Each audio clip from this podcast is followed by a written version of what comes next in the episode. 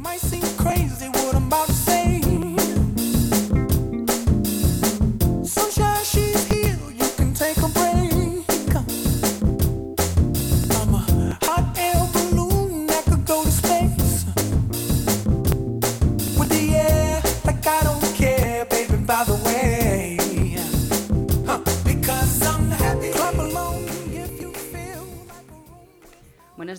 Bienvenidos a Muy Capaces, un espacio positivo y estimulante en el que destacamos las capacidades que nos hacen únicos.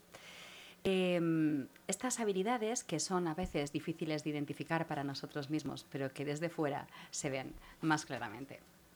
Por eso en Esfera siempre ayudamos a que afloren y salgan a la luz. En Fundación Esfera, además, nos caracterizamos, entre otras cuestiones, por no limitar las capacidades. Para favorecer esta, favorecer esta filosofía, tenemos diversos proyectos e iniciativas y queremos compartir con vosotros todo aquello que nos hace diferentes, especiales, inconfundibles.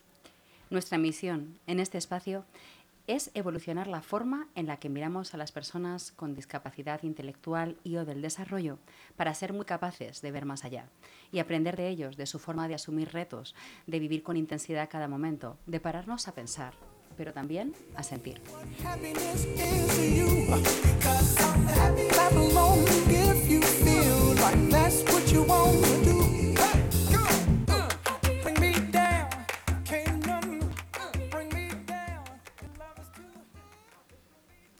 Hoy hemos invitado al programa a Gema Neila, responsable del área de ocio y eventos de Fundación Esfera.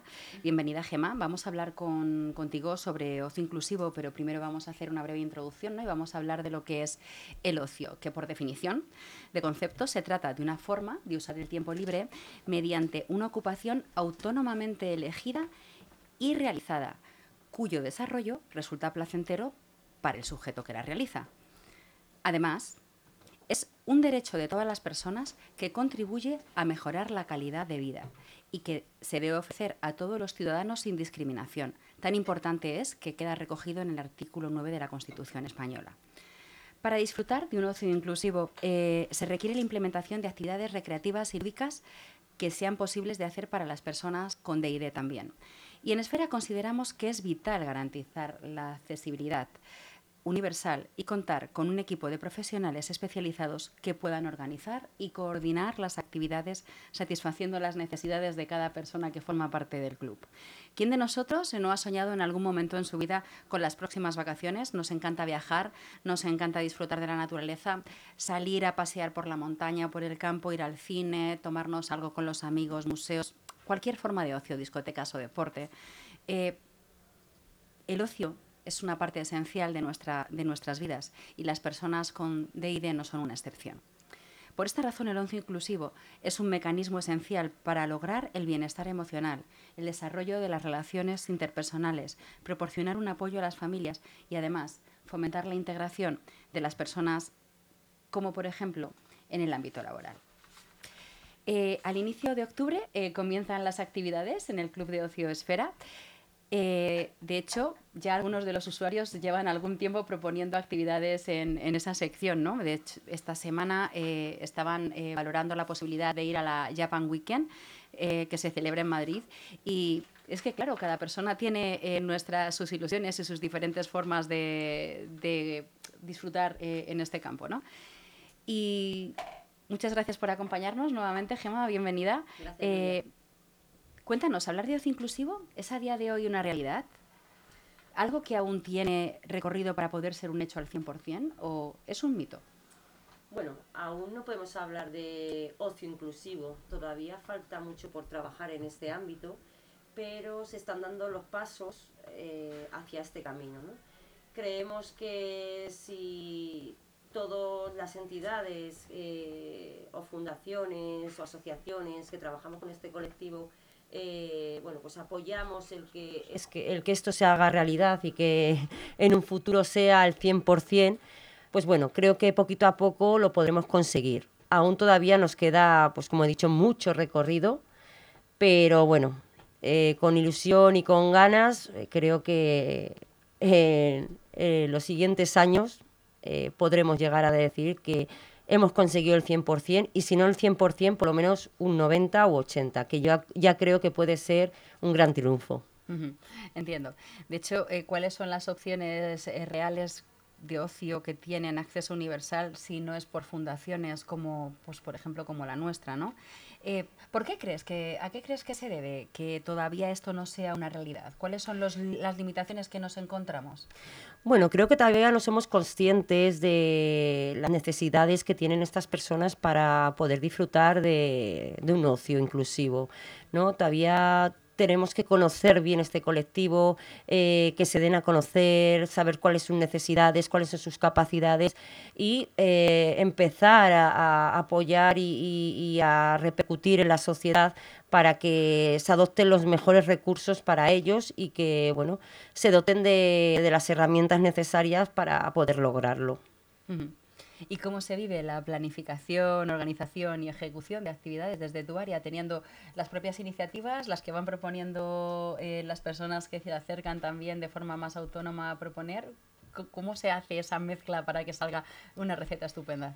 Bueno, estos son muchos años de experiencia, así que es verdad que lo bueno que nosotros cuando creamos el ocio en nuestra entidad hace unos 10 años, Empezamos con pocos participantes y eso nos ha ido haciendo que a lo largo de los años se incrementara más y fuéramos haciendo un rodaje para la realización de las actividades y las salidas. Eh, todo implica pues tener mucha variedad de, actividades, compromiso de los profesionales, compromiso de las familias.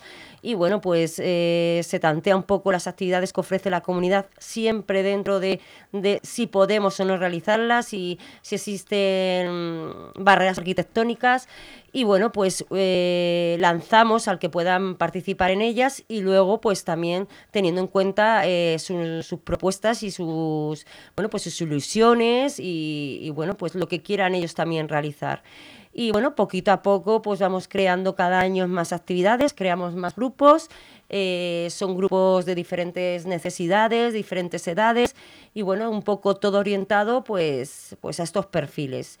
Y bueno, mucho trabajo, mucho esfuerzo, a veces vemos eh, complicaciones en el desarrollo no en situ de las actividades, sino en la hora de preparación. Pero bueno, creo que nos podemos dar un hurra, no todo nuestro equipo, porque la verdad es que cada vez tenemos más, más familias que están interesadas y apuestan por, por nuestro ocio, que es muy variado. Y bueno, pues nada, os animo a todos los que queráis conocernos, que aquí estamos en Fundación Esfera. ¿Y a quién le gusta más la idea del club? ¿A las familias o a los propios usuarios?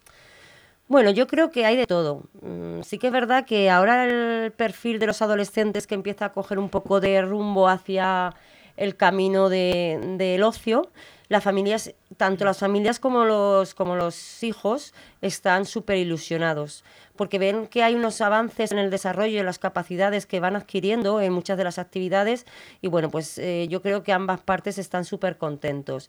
Eh, por la parte de adultos, yo creo que en este caso mm, las familias son de edades más avanzadas, y en este caso veo y, detectamos que quien más disfruta son los participantes. ¿Qué actividades se van a encontrar en este nuevo curso 2023-2024? Los eh, bueno, pues como todos los años muy variado, lo que pasa es que este año vamos a, vamos a implementar pues el que haya más salidas de fin de semana y al tener más grupos de, de ocio pues mm, creo que, que estaremos a tope y bueno, actividades así como tal, pues todo lo que nos ofrezca la comunidad, desde museos, teatros, musicales, mm, cine, eh, jornadas, conciertos todo lo que todo lo que veamos que sea atractivo y que ellos quieran realizar, pues ahí estaremos. Me hablaba el otro día uno de los jóvenes del centro eh, ocupacional de la biodanza, que estaba muy interesado en la biodanza y yo pensaba, ¿qué es biodanza? Y yo no había escuchado, había escuchado muchas formas de hablar de danza, pero no sé qué es la biodanza y que creo que es un taller que lleváis un tiempo haciendo, no no pues sí, nosotros siempre apostamos por... Si tienen las, perdón,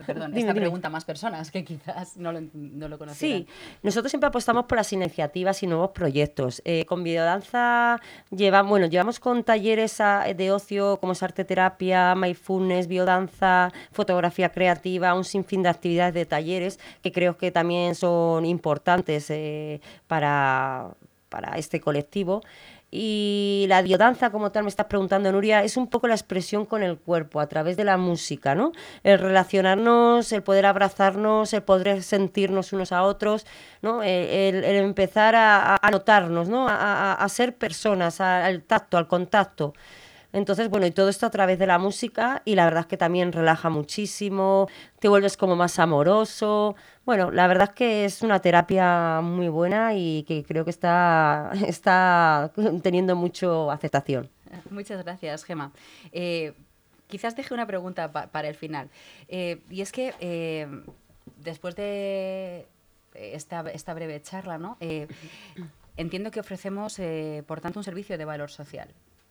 Em, que cubre la laguna que no se aborda satisfactoriamente o plenamente desde las empresas privadas, eh, de ocio, tampoco quizá plenamente a nivel local, ni autonómico, ni nacional. Eh, ya que aún no existe una oferta suficientemente orientada y capacitada ¿no? para ofrecer a las personas con DID como puede existir para otros grupos de la población.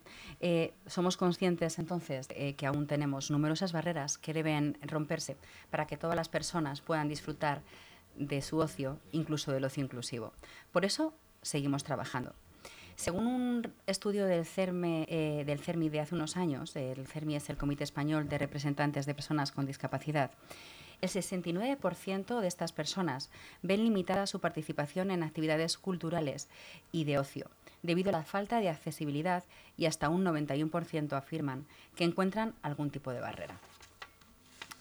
Entre las principales barreras que dificultan el ocio inclusivo de las personas con DID destacan la distancia que hay que recorrer hasta llegar al lugar de realización de las actividades, la falta de confianza en sí mismos y en los demás en ocasiones también, las dificultades para acceder o moverse por los edificios, también la falta de, de transporte adecuado. Hablábamos hace poco de que, por ejemplo, en actividades que nosotros hacemos desde Leganés para ir a Madrid Centro, en un trayecto que en circunstancias normales puede durar unos 20 minutos, nuestros grupos tardan de media de hora a hora y media. ¿Por qué? Porque hay que buscar alternativas de transporte, ya que pues quizá nuestra red de cercanías no está todavía lo suficientemente adaptada.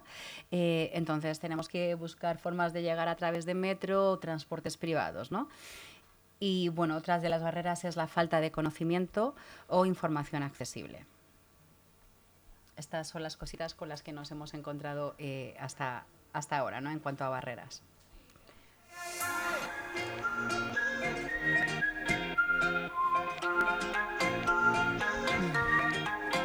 Las cuatro paredes de nuestro hogar no eran suficientes para aguantar. Llevábamos dentro algo más, picaba la curiosidad. Las cuatro paredes cayeron ya.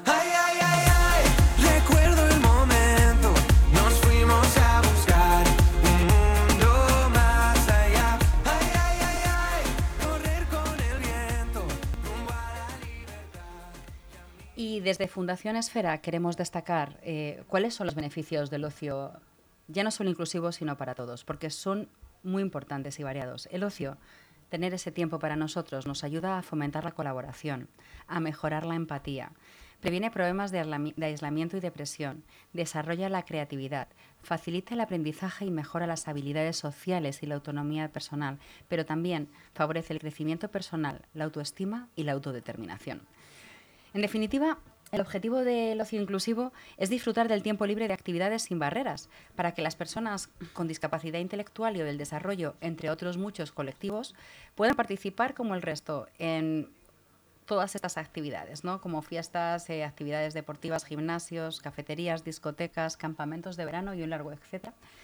Y si bien es cierto que cada vez hay más opciones para todos, que se han adaptado a la diversidad de necesidades, desde este espacio queremos crear conciencia o al menos poner encima de la mesa que podemos trabajar también en las barreras actitudinales. Es decir, actitudes de rechazo que, que siguen provocando muchas situaciones de discriminación y que siempre son mejorables. Por eso, desde Fundación Esfera continuamos trabajando en ello. Muchas gracias, Gema, por acompañarnos. No sé si te queda alguna cuestión que quisieras eh, poner encima de la mesa o destacar. Nada, solo decir que, bueno, que el ocio cada vez está cogiendo más fuerza porque se han detectado pues que mm, mucho mm, puede aportar mucho en las personas con discapacidad intelectual y, o del desarrollo. Y, y bueno, eh, es una manera en un entorno natural de poder, poder mm, pues potenciar todas esas capacidades y eh, en todo momento pues hacer un rodaje con estas personas para que sobre todo los adolescentes lleguen a, a tener pues la mayor autonomía posible.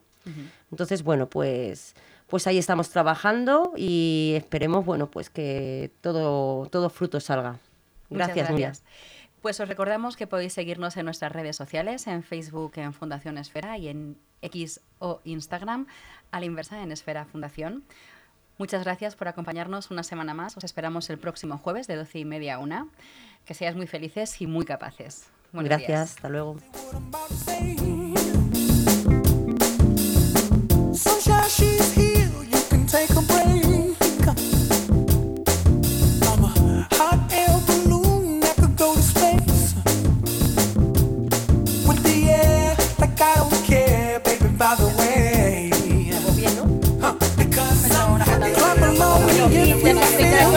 desarrollo.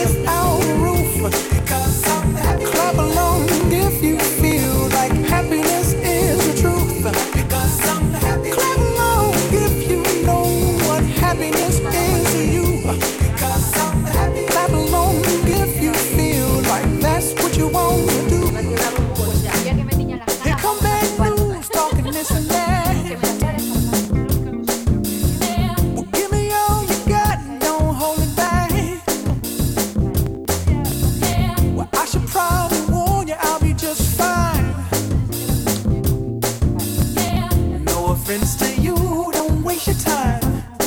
Here's why.